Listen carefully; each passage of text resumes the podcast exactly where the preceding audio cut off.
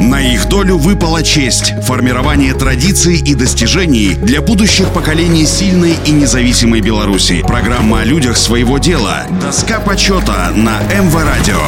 Всем доброго дня, у микрофона Василий Данилов. Николай Никодимович Малиновский, главный хирург 4 главного управления Министерства здравоохранения СССР, академик Академии медицинских наук, родился 1 января 1921 года в деревне Желтки Вилейского района. В годы Великой Отечественной войны участвовал в партизанском движении. В 1948 году окончил Минский медицинский институт, а затем ординатуру. Работал хирургом в городе Вилейка. Затем поступил в аспирантуру на кафедру факультетской хирургии 2 Московского медицинского института. В 1954 году Николай Никодимович Малиновский защитил диссертацию на соискание учетной степени кандидата медицинских наук, а в 1965 был избран профессором кафедры госпитальной хирургии Первого Московского медицинского института, а в 1970 стал заведующим клиническим отделом Всесоюзного НИИ клинической и экспериментальной хирургии. С 1973 года главный хирург 4 Главного управления Министерства здравоохранения СССР, где обслуживали высших партийных советских чиновников с 1919 по 1991 годы. Малиновский опубликовал более 300 научных работ, в том числе 7 монографий, посвященных диагностике и хирургическому лечению врожденных и приобретенных пороков сердца,